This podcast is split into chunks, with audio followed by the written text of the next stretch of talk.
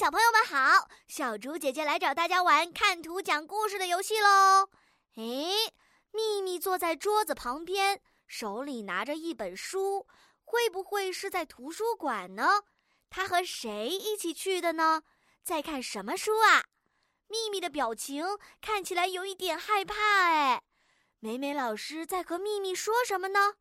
秘密接下来又会做什么呢？叮咚，提示就到这里。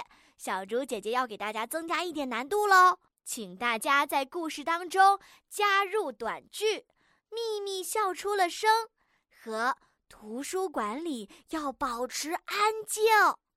想到故事的小朋友们，不要忘了点击暂停播放按钮，然后到留言区说一说你想到的故事哦。